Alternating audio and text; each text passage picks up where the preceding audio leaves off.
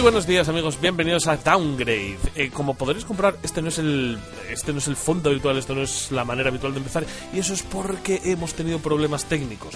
Como podréis comprobar, eh, dura poco el audio y es porque hemos perdido la primera parte del programa. Es una pena, la hemos perdido, pero eh, tenemos la segunda parte, entonces pues os contaré un poco que os habéis perdido parte de las noticias en las que estuvimos hablando sobre una Game Boy Mini, una posible Game Boy Mini, sobre el fracaso de The Good Life en FIG, sobre las microtransacciones, sobre Star Wars Battlefront, Sombras de Guerra, esa patente de Activision, el cierre de Visceral Games también lo comentamos y cuando empecéis a escuchar el audio, el audio que es del programa, veréis que estamos ya directamente hablando del PC Fútbol.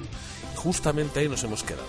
Sentimos mucho, sentimos mucho que la técnica nos impida llevaros todo el contenido que queríamos, pero son cosas inevitables. Es lo que tiene ser un programa amate amateurísimo. Muchas gracias a todos por escucharnos y vamos con Downgrade. PC Fútbol en móvil. Pero si me van a cambiar el modelo de negocio, igual no me parece tan buena idea. O sea, yo a mí como me empiecen con mierdas de es free to play, pero paga tokens y tal, igual no me lo compro. Yo quiero, me cago en la puta.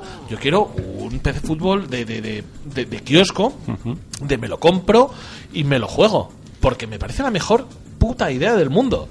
El PC fútbol en el móvil, Dios mío. Igual llega tarde de todas maneras. Ya hay muchos juegos parecidos. No, no, no, no, no, no, no, no, parecidos no. Mejores. Yo quiero el Roberto Bayo con media 97. ¿Eh? PC Quizá Fútbol eso no lo 4.0. tengas. Pero que un Quizás no momento, no, eh, yo creo haber leído que no hay simulador de fútbol, solo manager. Eso es. Ah, bueno, pero alguien. Bueno, bueno, bueno, bueno. Eso no me parece malo. No me, no me No, parece no, mal, me no me parece preocupante porque hoy me he pegado un repasito preparando esta noticia a cómo eran los simuladores de Ya, ya, fútbol ya. del PC Fútbol y Jesucito de mi vida. He visto un en playas, el momento era maravilloso. un playas de Gandía Arsenal. Hombre, en serio que lo he visto. no, no estaría mal que tuviera no el simulador, pero un motor 3D que te simularan las jugadas Claro, y las na- y todo eso. Pero ¿quién no hace, quién hace iban un motor llegar? 3D a la altura del FIFA o del Pro Claro. Evolution solo para ponerte ¿Tú te cuatro imaginas vídeos? que licencias en el Unity? Han dicho que, han de- dicho que no les merecía la pena porque no iban a llegar a... Te van a llegar, no merece efecto. Iba, iba a ser resi- residual totalmente Claro. la gente que quisiera jugar a esa mierda, ¿sabes? Pero como nada, era, en de el, fútbol. como era en el PC Fútbol original, ¿eh? Efectivamente. Ah, pero de acuerdo pero no, no, no, pero no había tantos... En los PC Fútbol originales 2, 3, 4 era divertido jugar, ¿eh? Sí. Yo no jugaba los partidos porque estaba tan chungo hecho que podías ganar siempre, Sí, era- de te, te hecho- de desvirtuaba hecho, todo. ¿eh? tiraba- Sí, pero en el FIFA 94 podías ganar siempre también. Sí, pero bueno, Bueno, en- si eras en- bueno. En el, yo, en el PC Fútbol 4.0, desde la esquina superior derecha a tope de potencia metías gol siempre. Y en el 2.0 manejabas el balón con el ratón y hacías unos efectos Sí. súper raros. Es decir, sí, ha, ha habido mierda total, O pero, sea, que te- pero lo- que- en los FIFAs y en los...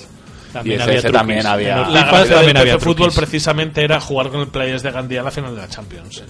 O sea, no, no era realmente el simulador. No, pero yo, yo de todas maneras hablaba de lo del simulador no por jugar los partidos, sino por ver, porque tuviera un poquito de color, un poquito de, de- de tal. Pero en cualquier caso, me parece.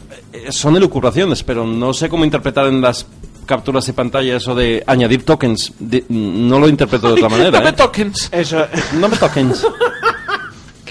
Me ha destruido, chaval. Ticketing Flash. Que.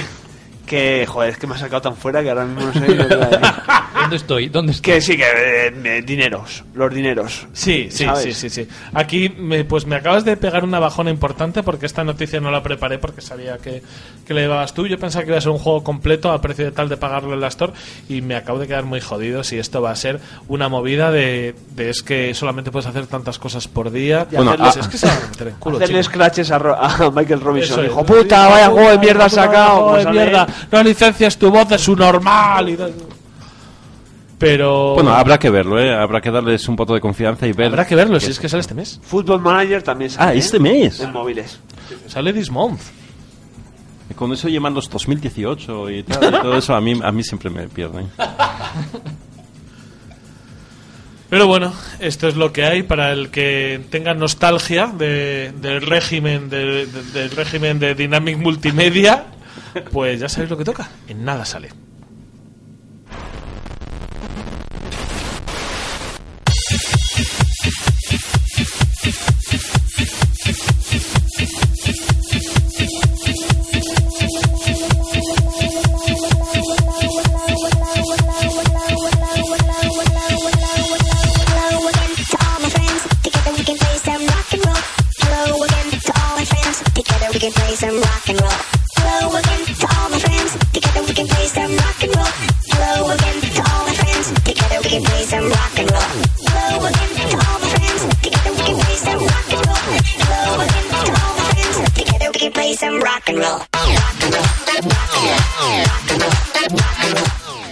Después de este temazo que ¡Saca nos, las pastillas, joder! que nos ha dejado a todos locos, la pastilla de freno que diría Estopa. Después de esto que nos ha dejado tan locos que, Rafa, ¿por qué elegiste esta canción? Porque era de un videojuego de Kinect. Ah, muy bien, Just muy bien, muy bien. Del Just Dance. Esta me la he bailado yo, eh. El videojuego de Kinect. el videojuego de Kinect. Efectivamente, pues, pues vamos, a, vamos a hablar de una cosa que nadie se esperaba. O sea, quiero decir, por favor, por favor, Alejandra, baja la música. Baja la música. Baja la música. Silencio, por favor. Españoles. Españoles, Kinect ha muerto.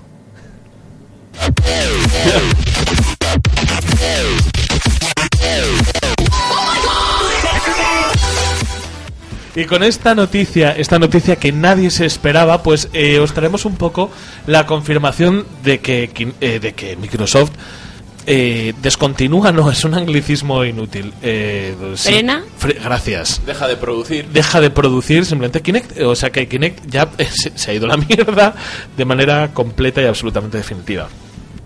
Kinect. eh, si traigo esta noticia, aparte de, de- para confirmar mi, mi idea de que el- la parte de videojuegos, eh, o sea, el departamento de videojuegos de, de Microsoft, lo lleva un mono. Lo lleva un mono que come bocatas de ketchup. Y ¿Qué quieres? ¿Qué quieres? Subtítulo: Bocata de ketchup. Lo, lo lleva un mono no particularmente inteligente.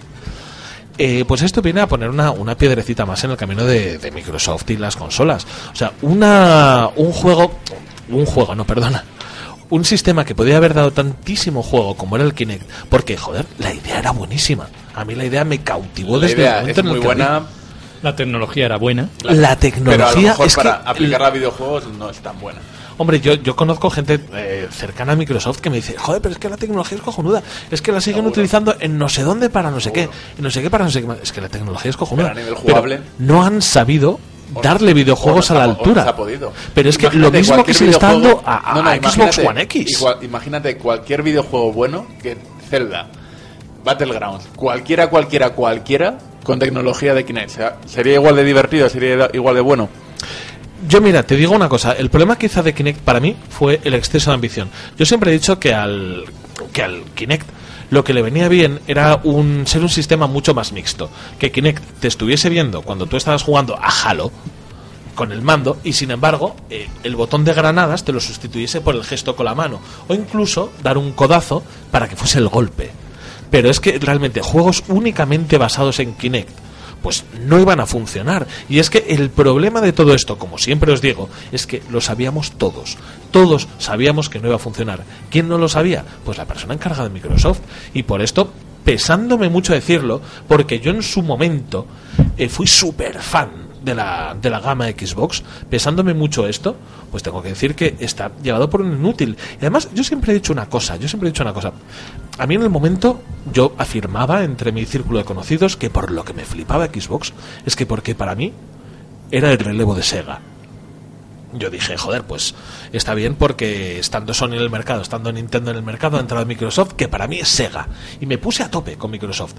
Pero el problema es que quizá mi profecía se está cumpliendo demasiado rápido. Quizá Microsoft está siendo muy Sega. Quizá, quizá Microsoft con sus consolas se está volviendo un poco 32X ahí sacando. O sea, está haciendo movidas que no tienen ningún sentido a nivel empresarial. A nivel empresarial no lo tienen. Y, y es que no, no me lo puedo explicar. Y esto, joder, es una chinita más No, a en el ver, camino cuando- de una empresa que me gusta muchísimo. Cuando Microsoft sacó el Kinect con la Xbox eh, One, eh, bueno, bueno, con la 360 antes eh, y Project, tal, Project Milo. no era para jugar principalmente. O sea, se vendía en una consola que es una consola que es una cosa para jugar y se vendía ahí. Y mira, haces estos juegos, pero era para usar Skype, era para controlar la casa. Vale, para vamos- vamos- vamos a Era- discutir Era, ya. otra movi- era otra movida que no tenía na- nada que ver con los videojuegos. Y es ahí donde se equivocaron. Pero entonces, ¿para qué lo sacas? Entonces, joder, ¿para qué lo Lo sacas con Xbox y no lo sacas con Windows? O sea, es que sacaron con Windows, tío, pero es que tú, tú no puedes estar cogiendo... Y la presentación que hicieron en aquel E3 no era precisamente de un sistema domótico, sino era de los videojuegos. No, y era ¿te de cómo te volvías acuerdas loco cuando con la se- espada. Cuando, cuando cómo- se anunció la Xbox One, ¿cuál era la crítica principal? Al- margen del precio y todo que eso. podías abusar de un niño pequeño. Que no era... Que no era una consola, que era un centro multimedia. Y el eslogan de, de, de TV, Sony TV fue, show, eh, como era, for gamers. For gamers. Para Entonces, vosotros jugadores. Para vosotros jugadores. Y, y ese es el tema, ¿no? Pero... Sí, pero- aquí, aquí le han cagado Ford, ¿eh? Microsoft esta generación a, la. Microsoft, esta generación y el final de la anterior, que es lo que me Sí, fastidia. claro, pero... Porque yo la anterior... o Tenían sea, la cota de mercado ellos, ¿me entiendes? Es que la anterior generación yo era, yo era un Xboxer loco. O sea, yo era un Xboxer en el que... Era me- Sassel. Claro, yo, yo, yo me sentía yo me sentía identificado como con Sega, tío. Y yo veía ahí a la puta PlayStation como si fuese Nintendo. ¡Ah, somos guays! Y, ¡ay!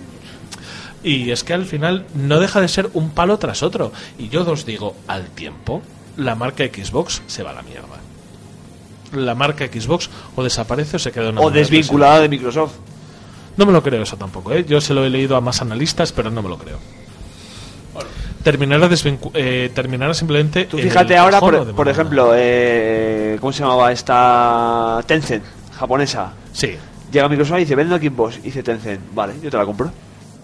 Joder, eso sería una puta pasada, pero eso ya lo puede haber hecho Telcent con Sega, que es lo que yo llevo reclamando muchos años, que llegue alguien que sepa de videojuegos, que sepa de videojuegos, de verdad y se compre Sega. Que le pilla más cerca, ¿no? Que la coja.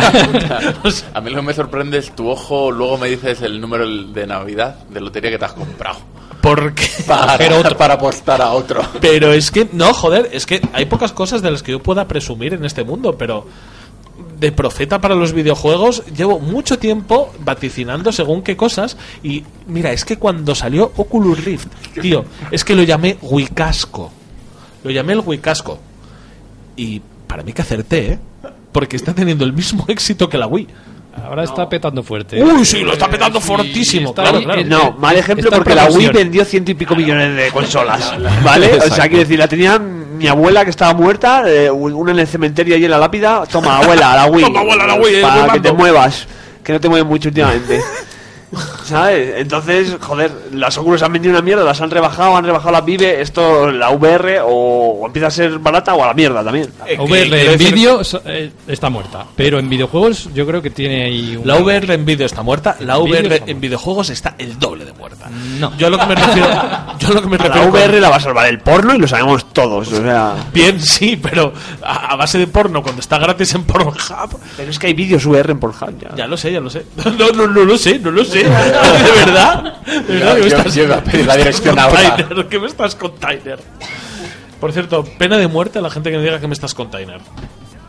Pero bueno, de todas maneras es un poco lo que os quería decir, que es que eh, llevo viendo una serie de proyectos que podían haber salvado los videojuegos, que hay mucha gente de salvapatrias, y entre ellos era Kinect, y simplemente no ¿Salvado los videojuegos de qué? Pero si es una industria que... salvar a los videojuegos tradicionales.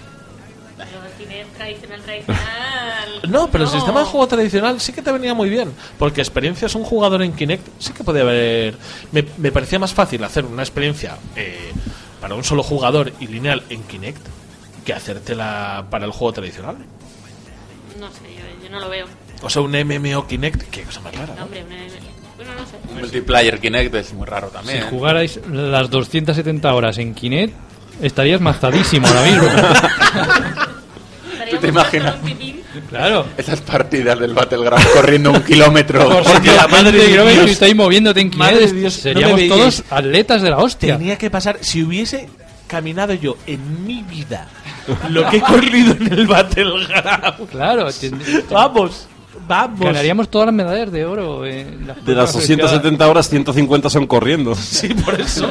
y las otras 120 muriendo y el resto, Y bueno, las de otras vez en cuando- 120 son azorrado en una bañera, tío. esperando a que abran una puerta. Que eso puede, puede ser parecido por esta etapa de la adolescencia y las duchas largas.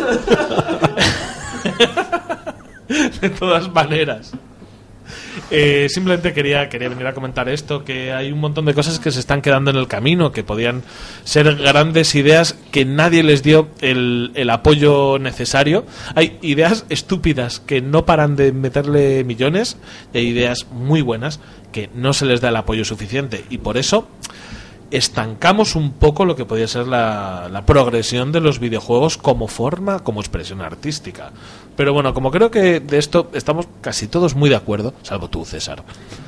Como estamos casi todos muy muy de acuerdo, vamos a pasar a la siguiente noticia.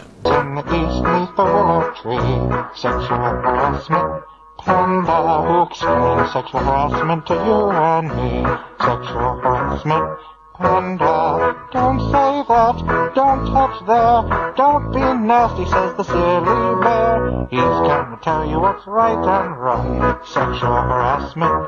Panda. Who Pues NeoGAF, que como todos sabéis es el, el herviderillo ¿no? de las cosas de los videojuegos aquí mundialmente, eh, ha chapado. Ah, como víscera, le han hecho un víscera. Resulta que entre que eso es un nido de, de, de al- de alimañas y que su creador, su, su dueño, ha sido acusado de acoso, ¿sabes? Pues se han, se han juntado ahí muy bien las cositas para que todo internet esté ahora con la flama y con ay NeoGAF, ay los aliados, ay la movida, ay el rollo, ¿sabes? Y ya sabéis, si conocéis y sobre todo Twitter, pues cómo está, cómo, cómo les pone cachondos esto a la, a la gente. Y, poco más, de- dijeron al principio de la temporal, eh, yo por lo creo, lo último que me informé ha sido ya definitivo, pero no, ¿No han, no han reabierto? eh, es que ahora está Geonaf, ¿Cómo? Geonaf, el spin-off. ¿Neonaz? Geonaf, Geonaf que lo, lo abrieron al día siguiente con las mismas categorías que NeoGAF, o sea que fue un poco en plan de, vale, eh, hemos hecho para aquí pero seguimos en el otro lado. Supongo que serán eh, fanboys a muerte, que, el, que este hombre ya suficiente tiene con lo de las acusaciones y sus mierdas. Y nada, se nos ha acabado el salseo, ¿no? Se nos ha acabado el foro ese donde comentaba gente que decía, sí, soy insider, sí, soy no sé qué, soy el- la que limpia Sony, ha visto ahí un prototipo que, ¿sabes? Y poco más, yo que sé, a mí mm, personalmente mm, me la suda fuerte, porque no era un sitio donde solía ir a informarme ni, ni nada de esto, pero sí que es verdad que salían muchas cosillas que luego eran verdad de allí. O sea, mucha gente que decía, Buah, el típico flipado con el, el nickname de XX Destroyer 86XX, ¿sabes? Que decías tú, hostia, este es un normal, ha soltado esto, y resulta que luego la verdad, o sea, que dices, coño, ese es un normal, tenía razón. Así que, no sé, ¿qué, qué, qué opináis vosotros? Sobre el cierre de Nogaf, Héctor. Yo no entro a NeoGAF en mi vida. Pero, Julio, yo no sé lo que he Nogaf. no soy lo que nega, Julio. He usado negame en mi vida. Eh, yo realmente, perdón porque me he ausentado mientras hacías el, el enunciado de la Sí, noticia. te- aquí te tiene una patata directamente Sí, a la sí, cabeza. sí. Lo que entiendo es que eh, acosaron por. O sea, acosaron, ¿Le acosaron a él? No, acu- acusación por acusación. Denunciaron por acoso sexual a su creador y lo han cerrado de manera preventiva. Yo creo que ya es eh, Ya para siempre. Sí. ¿Y la gente que se va a la calle de esto? O sea, quiero decir. Pero bueno, eh, Neogaf es un foro de frikis. foro de frikis. Los frikis que no van a tener tiempo para postear ahí es. van a ir todos para Mary Los Station. frikis No no sé- van no nunca sé a la si calle, sabéis. Para Forocoche. Van a ir todos para as. punto- Para as. as.com, o sea que es que no sé yo no sé yo si, si es buena idea esto, ¿no? Por favor, ¿me puede venir alguien de salvar? Pero lo, lo- lo cerraron, ¿por qué? Porque... Por las acusaciones al dueño. Porque, a ver, esto es. eh, aquí hay gente Pero que ¿qué está. decir, ¿El dueño lo, lo cerró? A ver, Neogaf, los Eh, Neogaf, como los foro, moderadores se fueron y los, varios de los administradores dijeron que, que se chapaba eso porque Que no, no estarían muy de acuerdo con el rollo de y- que ese hombre se parezca a Donald Trump agarrando lo que no tiene que agarrar. ¡Ay, va madre! Pues NeoGAF, fuera bromas, eh, es un foro súper potente. Esto es como que cerrasen foro coches por porque hubiesen pillado a alguien ahí tocando genitales es- esto es España, aquí a lo mejor le aplaudían, ¿sabes? Y Le crecía. mandaban pizzas, ¿oíste? Y un barco con piolines, pero bueno. Eh, de todas maneras, creo que esto se da poco a la opinión. Es una de las noticias que traemos que se da poco a la opinión y mucho simplemente a la información. Y creo que es importante y que está bien que lo, que lo comentemos. Rafael, te vas en muy mal momento. Porque iba a decir que primero de los lanzamientos analizásemos Cuphead. ¿Necesitas hacer pis, hijo? No, puedo aguantar. ¿Seguro? ¡Puedo aguantar! Alejandra, como puedes haber oído, por favor, vamos primero con Cuphead y luego con lanzamientos. Joder, chica, con el análisis. Yo qué sé, madre, madre mía, ¿eh? Alejandra, no justificas tu sueldo.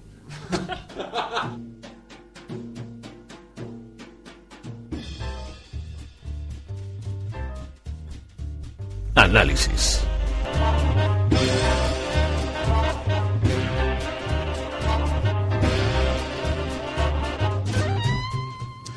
Y el análisis de este mes es eh, lo va a llevar Rafa principalmente y el análisis es Cuphead.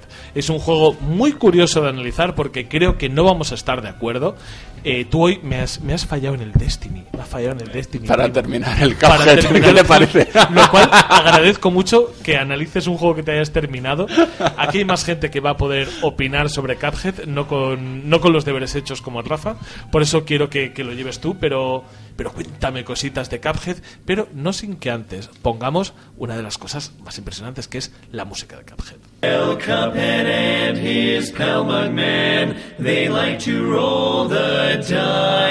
By chance they came upon devil's game, and gosh, they paid the price. Paid the price. And now they're fighting for their lives on a mission fraught with dread. And if they proceed but don't succeed, well, the devil will take their heads. Pues vamos a hablar de Cuphead, un juego que entra, por lo que hemos escuchado, por la banda sonora, que es maravillosa, pero sobre todo por los gráficos. Mm, Y por los dedos. Bueno, va- vamos primero a lo que llama la atención. Como la electricidad de Tesla por los dedos. me encanta estar delante del ordenador y que los dedos me den satisfacción. Pues al menos no, sí. Pero hablando en serio, lo primero que te llama la atención visualmente es una maravilla. He tenido que buscar, eh, gráficamente todo el mundo lo dice, yo lo he tenido que buscar por internet, que es un juego basado muy en los dibujos de 1930. Yo no tengo tanta experiencia como... No eres tan mayor, ¿no? Ya, yo, yo no tengo un estudio de los dibujos de los 30, los jóvenes de los 50. Salvo lo que diga Frodo, salvo Bea, nadie Pero- vio los años 30. Pero es, verdad que visualmente es una maravilla. Pero no has visto Looney Tunes o Tommy No. Jerry o... Es mucho anterior a eso. Yo Sí, pero es lo que más por- se arrima ahí a ese, a esa animación. por mi formación. Betty Boop. Yo por Ah, mi Betty formación Boop. profesional. Mickey Mouse. Yo por mi formación profesional sí que tengo cierto conocimiento de los comienzos de, la, de la animación y quiero decir que Cuphead en ese aspecto es delicioso. Es una maravilla. Es absolutamente Porque además no, delicioso. no, no juega solo a imitar aquellos dibujos, sino lo, es- tú estás Juega a darles vida. Que es Juega a de- darle vida y sobre todo tú, tú- tú estás jugando y estás viendo las típicas rayitas y el granulado de fondo de, de ese material que ya está muy gastado por... eh, imagino que vosotros que sabéis más de audiovisuales sabéis de por qué. Negativo. Lo- lo- y, y además es que durante el juego permanentemente eh, los granulados van y vienen, las rayitas como de interferencia... No, seguro que no son interferencias, pero bueno, me, me entendéis. Sí. Esa- esas rayas ahí están ahí permanentemente. Ay, ojalá estuviesen siempre en las rayas. Pero de todas maneras, ¿sabéis una- un detalle que me ha flipado en el Cuphead? Que, que hay que, que hay que hilar muy fino para tenerlo. ¿Os dais cuenta que en la animación clásica, y os hablo de animación de, de los 70, 60, 80, que cuando eh, había un, un elemento del escenario con el que el personaje iba a interactuar, tenía otro color, tenía otra forma y tenía otro interlineado. Aquí ocurre Entonces, también. pasa. Efectivamente, tú en el escenario de Cuphead sabes qué cosas son. eh, puedes interactuar con ellas porque No, y- tienen ese remarcado distinto. Y los bordes que no están nítidos por, porque eran tres colores distintos, tres proyecciones y, y- y- y ves que una raya negra tiene para un lado el azul, para el otro lado el rojo, lo que sea, el para eso es una absoluta delicia y es de volverse loco. Pero creo que, que esto es lo que todo el mundo sabe de Cuphead. Claro, o sea, ¿Por qué no nos vamos al final eh, a hablar del, del tema gráfico y sonoro? Y vamos a hablar primero de lo que la gente yo creo que, que no sabe de Cuphead. Pues a nivel jugable, eh, es una maravilla. Es una maravilla. Es un juego, cuando lo arrancas, te recuerda a Super Mario World o a los Donkey Kong. Tú eres el personaje que estás en un mundo semiabierto que puedes recorrer. Y ahí te vas encontrando dos tipos de pantalla: los Run and Gun en los que simplemente tienes que ir en cualquier juego de plataforma de izquierdas a derecha lo, lo más rápido que puedas para conseguir la mejor puntuación. Como este podcast que empezó en la izquierda y se fue a la derecha, pero vamos. y luego lo- los niveles Vamos a la derecha hasta el Game Pomerulio. y luego los niveles con mucha más enjundia que es directamente además es muy curioso porque yo creo que no se suele hacer son niveles en los que te enfrentas directamente a un jefe o sea no, no tienes un nivel en el que arrancas y cuando llegas al final está el jefe no directamente arrancas el nivel y tienes al jefe y durante ese nivel que, en el que te, te estás enfrentando sí podemos decir que el jefe va evolucionando y va cambiando sus mecánicas de juego De hecho, esta es mi, mi primera crítica eh, a Cuphead. Cuphead es un juego que sufrió muchísimos retrasos, muchísimos, muchísimos. Y yo creo que, que iban, o sea, que, que el origen de estos retrasos es que en un principio se planteó como un juego que era solamente de enfrentarse a jefes. Y alguien vio que no era lo adecuado y empezó a poner en mitad de los mundos eh, un puntito, un puntito, que eran las fases de run and gun.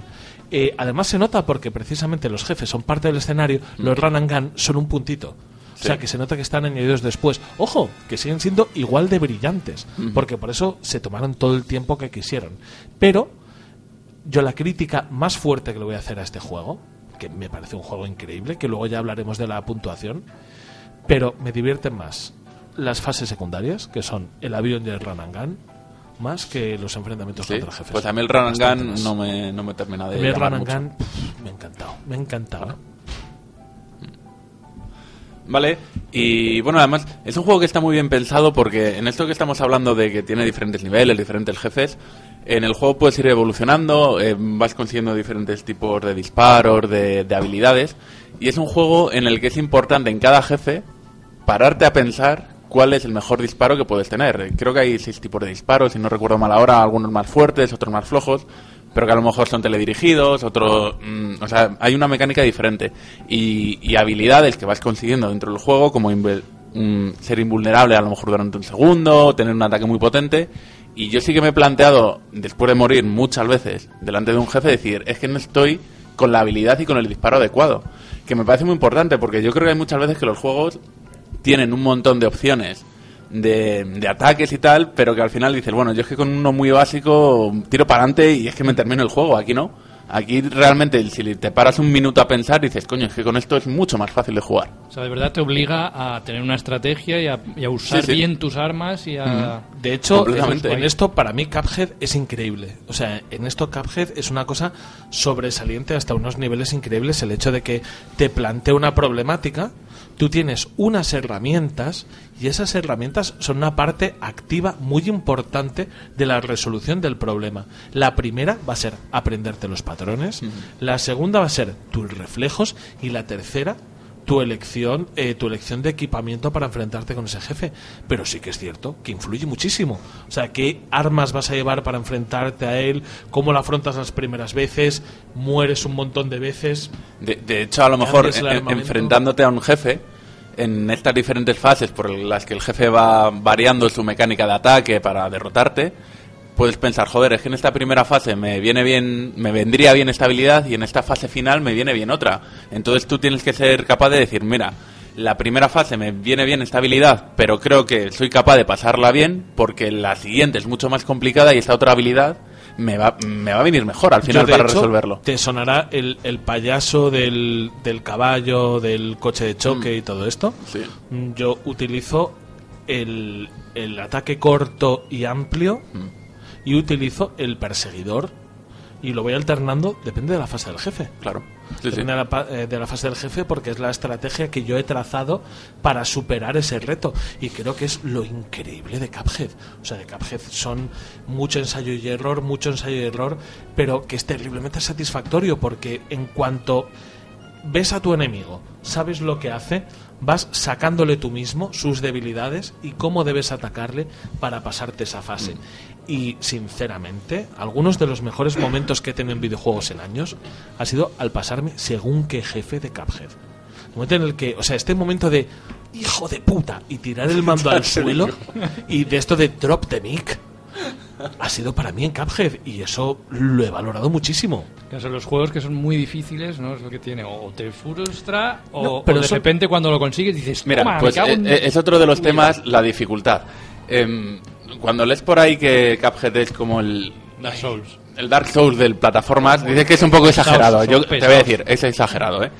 Primero, porque en Cuphead sabes lo que tienes que hacer. Entonces ya a partir de ahí cambia todo. Básicamente, es que es eso, es que a mí...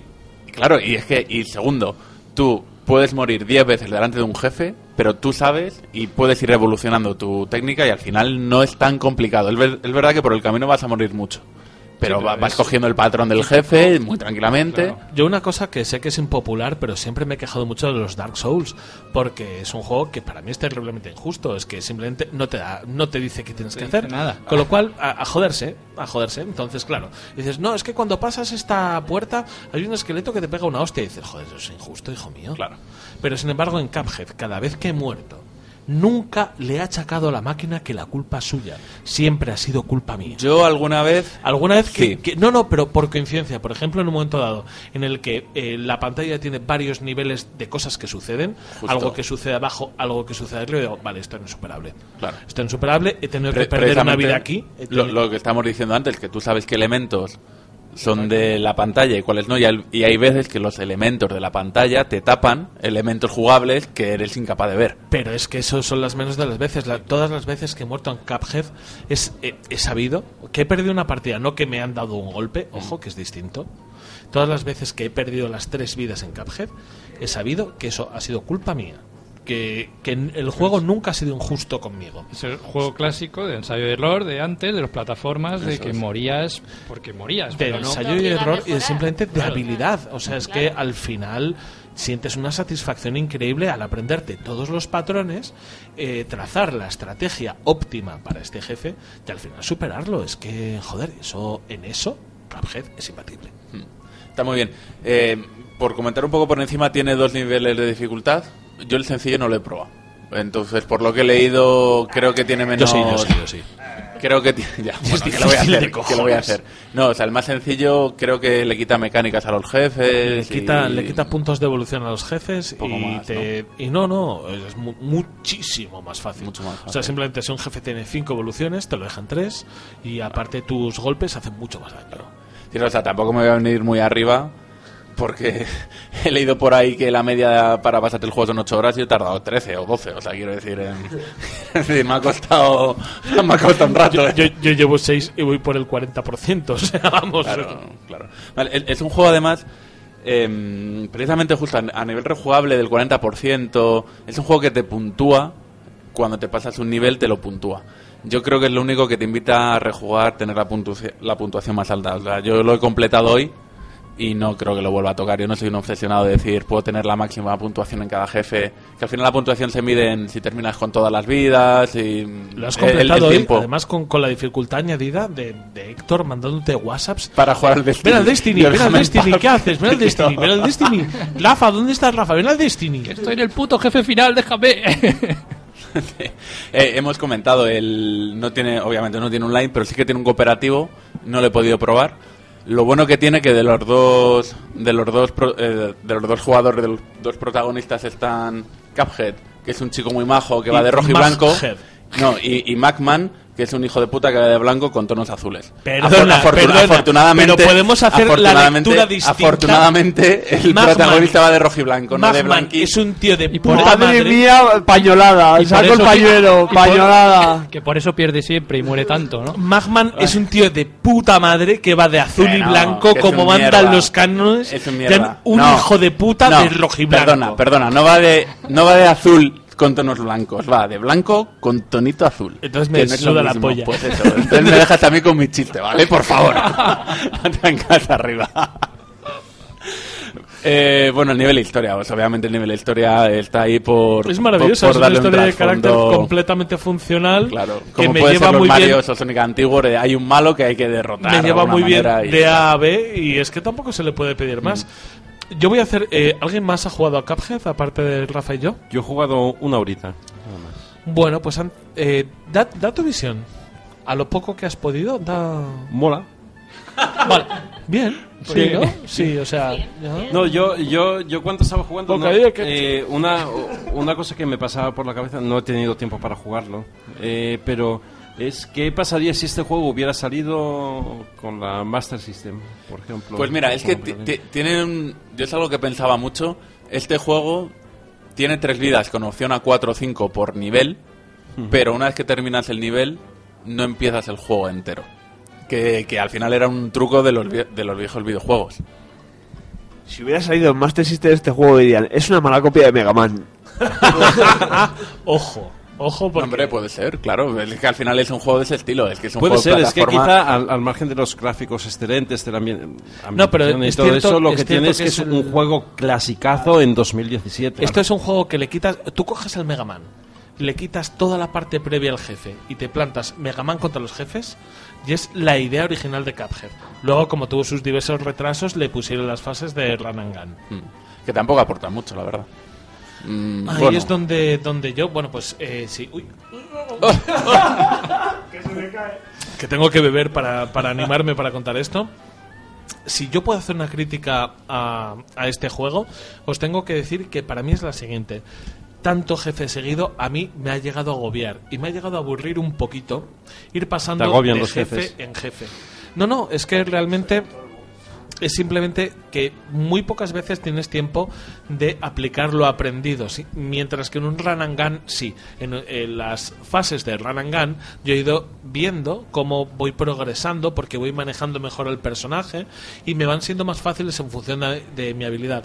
Eh, en la parte de jefes he visto que cada vez tengo que aprender a jugar de una manera distinta y eso me ha llegado a cansar un poco. O sea, yo Pues- realmente me he agotado jugando a Cuphead. O sea, Cuphead me he pasado dos pantallas y he dicho, hostia, me he hecho un Battlegrounds porque es que no puedo más. Un No Battlegrounds que es más tranquilito, te metes es en el baño, no, no, es que esperas a que te efectivamente, mate es que el. Battlegrounds que va de correr Pues mira, yo precisamente lo veo como algo bueno. E- Es verdad, o sea, el, el cómo lo han querido diseñar es así.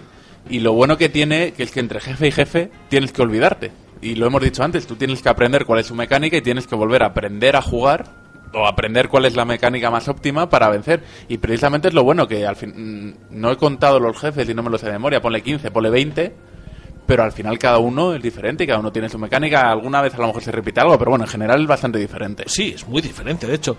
Y, pero te voy a decir una cosa. Eh, a mí, la parte de Run and Gun, que es la que a ti no te funciona, me ha vuelto loco. Me he recordado de una manera increíble a Gunstar Heroes de Mega Drive. O sea, me parecía increíble absolutamente cómo estaba estructurada toda la fase, todo lo que tardaba en pasármela, cómo al final tenía memorizada cada punto de la fase. Me ha parecido absolutamente increíble esa parte del juego. Sin embargo, los jefes es lo que a mí realmente me ha fallado. Yo voy a hacer una cosa, voy a darle una nota, yo muy rápido, y ojo, ojo, esta nota no voy a pedir música ni nada por el estilo, porque no me lo he terminado, porque voy por la mitad del juego. Pero yo para mí este juego es un seis y medio, que es una nota que está muy bien, es una nota que está muy bien. Y la grandiosidad que tiene este juego para mí es entrar por los dedos, porque el manejo el manejo del juego es absolutamente increíble. Todo responde exactamente como esperas. Sí. Y eso es increíble. O sea, increíble que todos los movimientos que tú hagas con, Cap, eh, con Cuphead, con el personaje, sabes cuál es eh, su principio, cuál es su final, sabes que todo lo que tú le estás pidiendo al mando se va a reflejar en pantalla y eso es absolutamente increíble. Eso sí, lo que a mí no me gusta de este juego es la estructura que es jefe, jefe, jefe y de vez en cuando, para que descanses un poco, te ponemos un run and gun. Para mí si este juego hubiese sido una estructura mucho más clásico, mucho más clásico de fase, jefe, fase, jefe, se podría haber llevado un 10. Pero es que a mí esta manera de jugarlo me ha sacado muchísimo. Muchísimo, muchísimo. Pero quien tiene que dar una nota de verdad es Rafa. No lo he pensado, la verdad. ¡A lo loco!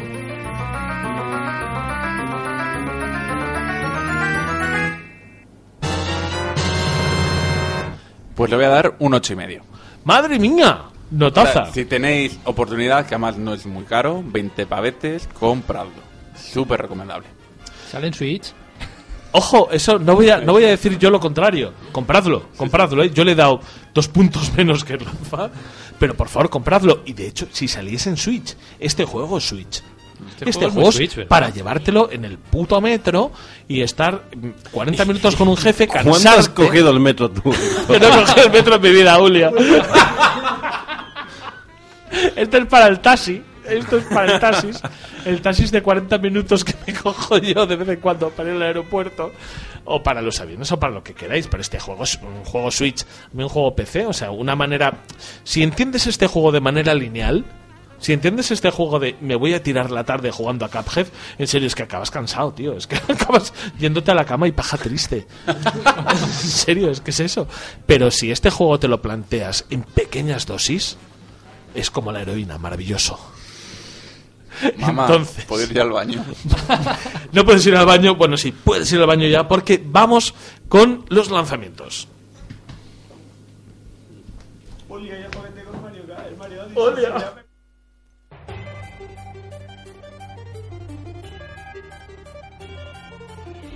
Lanzamientos.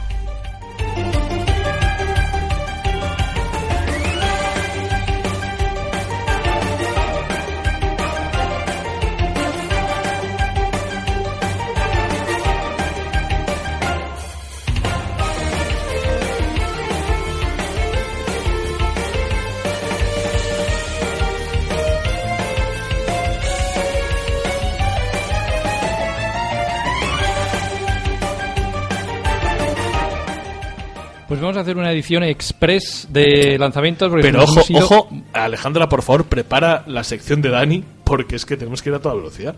Yo, yo creo que no te va a caber. ¿Cuánto No me va dura a tu caber ni aunque lo lancemos ahora. ¿Cinco, minutos? minutos. Nos da tiempo de sobra. Preparadla porque vamos a hacer los lanzamientos ya. Eh, A toda como se juega LOL. Eh, Forza Mo- Motorstone 7, 3 de octubre. Esto como la alineación de fútbol, ¿no? 18 de octubre, Gran Turismo Sport. Ha ganado Forza, por cierto. Sí, ha Eh, ganado en la Forza, ¿eh? En la comparativa ha ganado Forza. Sí. 10 de octubre, Tierra Media, Sombras de Guerra. Ya hemos hablado de ello. Ninguna gana. Ninguna gana, ¿eh? Pues yo tengo ganas cuando saquen la edición completa. Efectivamente, pero yo vamos, yo estoy borrando ahora mismo la, el 1 simplemente porque este... ah, ah, Ah, le ponemos una X. Nah, Venga, eh, la Gaunas, el 13 de octubre, Evil Within 2. Ninguna gana. bueno, de hecho ganas porque han leído cosas maravillosas de Eh, yo he leído cosas muy buenas también de las Pero, críticas. pero me he jugado el 1 y, y este rollo de ser Sebastián Castellanos y hacerme No. ballestas me No, dio. pero han dicho que en este Sebastián Castellanos es más Silent Hill Resident Evil, ¿eh? Que han dicho que el 2 mola más. le puedo dar una oportunidad a este. Yo, yo se la daré. 17 de octubre, South Park. Oportunidad, oportunidad. Tu retaguardia en peligro, la peor traducción del puto mundo, Sí, que es Fracture But Whole, El- que es eh, el juego de rotos palabras- pero unidos, como Sí. España. España, con el proceso. Efectivamente, Fracture But Whole. Rotos But pero unidos, Whole, me encantaría. Muchísimas ganas del South Muchas ganas tienen. Muchas. Está la demo ahora, si alguien quiere probarlo. Que no, yo me lo compro directamente. Con lo que me hicieron en el 1. Por 100 euros te lo compras. Eh, ¡Y que dure 8 horas! Ay, caí. El siguiente. el ve- Bueno, ayer, ayer fue una locura, salió todo ayer. Assassin's Creed Egipto edición.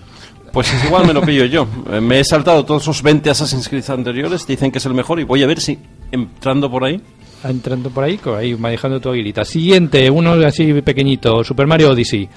Ya tiene un 10, ya tiene un 10. Ya tiene un 10 y- Próximo, próximo programa, analizamos Mario. ¿En el próximo o al siguiente? ¿no? El próximo, Bueno, ya tiene veremos. un 10, ya tiene un 10. Y también salió Wolf- Wolfenstein 2. Entonces, ¿para qué lo vamos a analizar? Porque está mal matar nazis. Wolfenstein 2, que está mal matar Está nazis. mal. Hay que ser tolerante con la gente Con que la no piensa gente- como tú. No Hay que ser tolerante con, los supremacistas blancos, ¿eh? Por favor. Por Segui- favor. Seguimos con nazis. Si hay tantos, ¿Qué? por algo será. O sea, habrá un fondo ahí. que- algo, algo bueno haría Hitler, algo ¿no? bueno haría Hitler. Que- Algo bueno haría Hitler.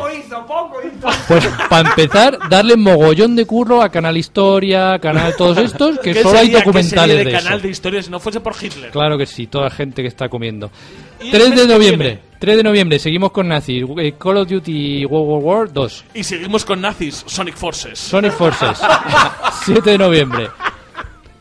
Eh, nazis, nazis, nazis del espacio nazis de, exterior. de demonios. Doom. Doom 10 de para Switch. Edición Switch. Nazis en coche. Need for Speed Payback. Eh, Para. La necesidad del speed. La necesidad del speed. Nazis de ciudades. City Skylines Snowfall. La expansión de nieve de City Skyline. Eh, nazis en los años 20 con asesinatos. Noir. Ya suena aburrido. Los Ángeles Negros. Pues en- se juega el original, o sea, el normal y es un En serio. Sí, sí, pero de verdad Aburrido. necesitamos remasterizar No, esto. No, no es ¿De el verdad? mejor juego para hacer una nueva versión. Gracias. Más nazis. Nazis en moto. Road Rage, la super versión remasterizada. Todo lo que podemos haber clasicazo, hablado de esto. Clasicazo. Nazis medievales. Life, life, life is feudal. Feudal. Feudal, feudal. Fe- Feudal. Y nazis del imperio. Eh, Star Wars Battlefront 2 el 17 de noviembre. Tiene un poco de nazismo ahí, eso hay que decirlo. Bueno, ahí, ahí, ahí sí. Hay fascismo, ahí sí. todo sí lo- entra. fascismo del Los bueno. anteriores no, pero este un poquito. Y ahora vamos por favor con una sección que tengo muchas ganas de estrenar, por favor. Por favor, darle caña a Jugando con retraso.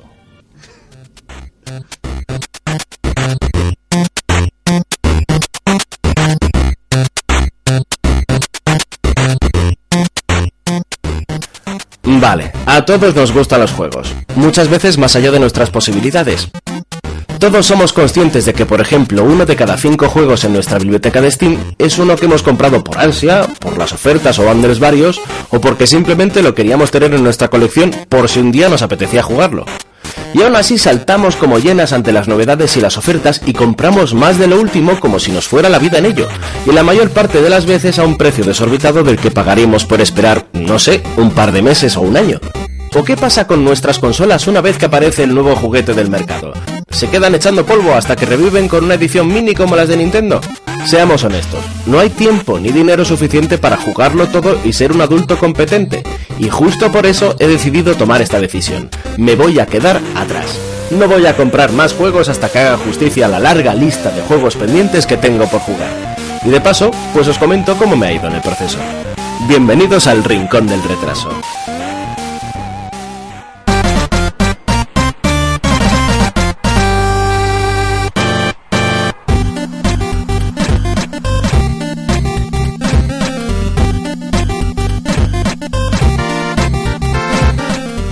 Y como es Halloween, pues me dio por buscar un título relacionado con estas fechas. Y finalmente rescaté de mi librería un título que empecé, pero por cosas de la vida no llegué a terminar. Ghostbusters The Video Game. No, cuidado, no me refiero al juego que salió para consolas y PC en 2016 como cash-in de la peli que se descalabró en taquilla. Viajemos atrás a 2009, cuando la guerra entre la 360 y la PS3 estaba en pleno auge. La Wii hacía lo que podía y la PS2 con todo seguía recibiendo títulos, y este no es una excepción.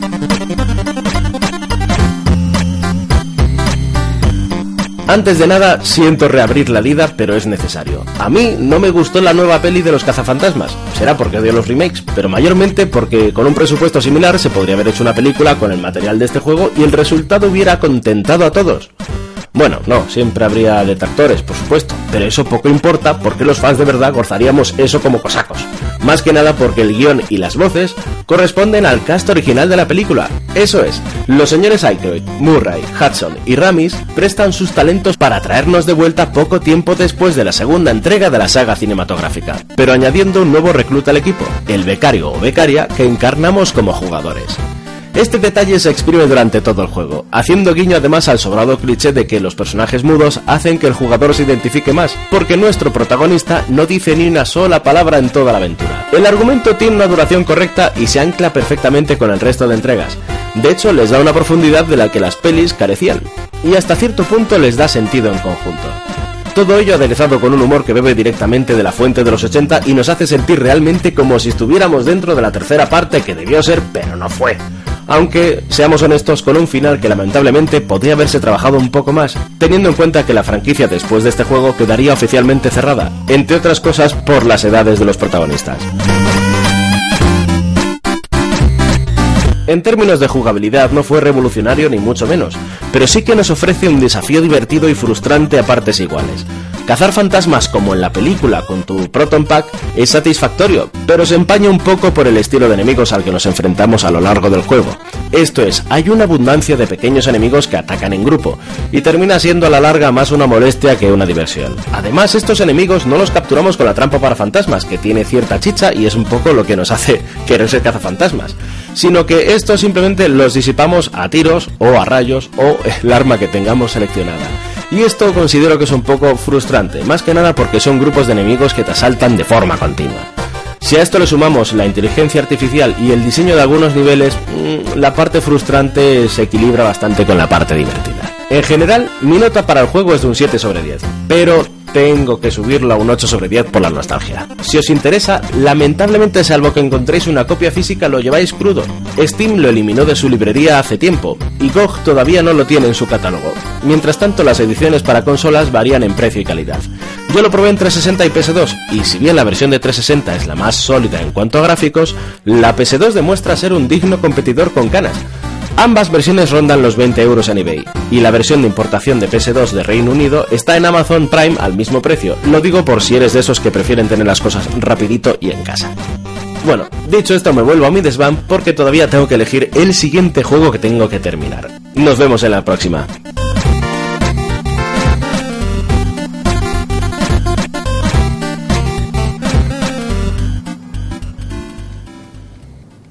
Madre mía, Daniel Rivera Danolas dándonos una lección de humildad de cómo se analiza un juego, de andar con gilipolleces y tal. Ah, claro, pero como no tienes turno de réplica, dices lo que te sale de la polla, ¿eh, Dani? O sea, tú ahí a, a tope a soltar lo tuyo. Dani nos pasa un test de Turing en este momento. ¿eh? Dani es un replicante ahora mismo. Dani, por favor. Coleta no, tío. Estoy aquí en mi desván, dejarme. Coleta, quiero decirte, quiero decirte, quiero decirte. ¿Alguna vez, eh, cuando te saquen, cuando, cuando veas fotos tuyas de la actualidad dentro de 10 años, dirás, ¿qué hacía yo con este peinado? Yo te lo prevengo ya. O sea, yo te lo digo ya. Gracias que no fui así a tu boda. pues me hubiese encantado, tío. Pues Porque mí la gente gusta. se hubiese olvidado del frío y hubiese simplemente hablado de, de cómo iba peinado Dani.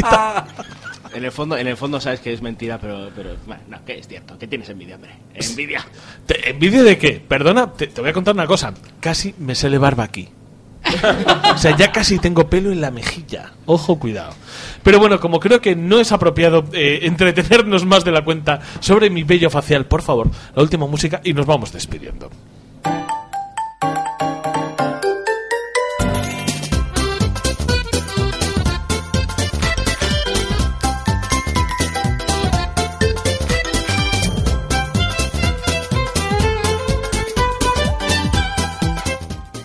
Pues este es uno de los programas en los que me, los he, me lo he pasado francamente bien. Y quiero que todos nos despidamos para que todos seamos partícipes de esta felicidad inducida por la MAU que tenemos todos ahora mismo. Con lo cual quiero que la primera persona que se despida sea Daniel Rivera Danolas. Pero que yo estoy en mi desván, que me dejéis tranquilo.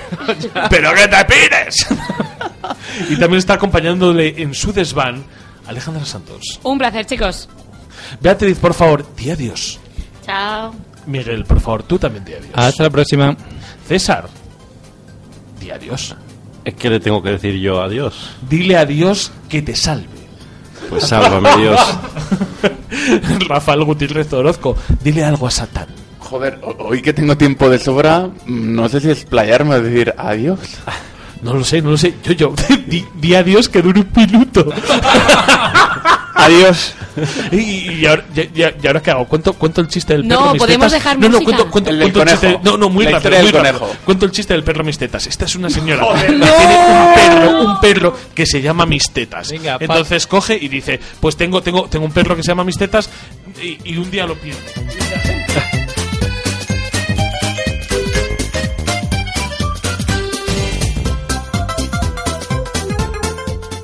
Y también se despide un servidor de ustedes, Héctor Camba. Hasta la próxima. Adiós.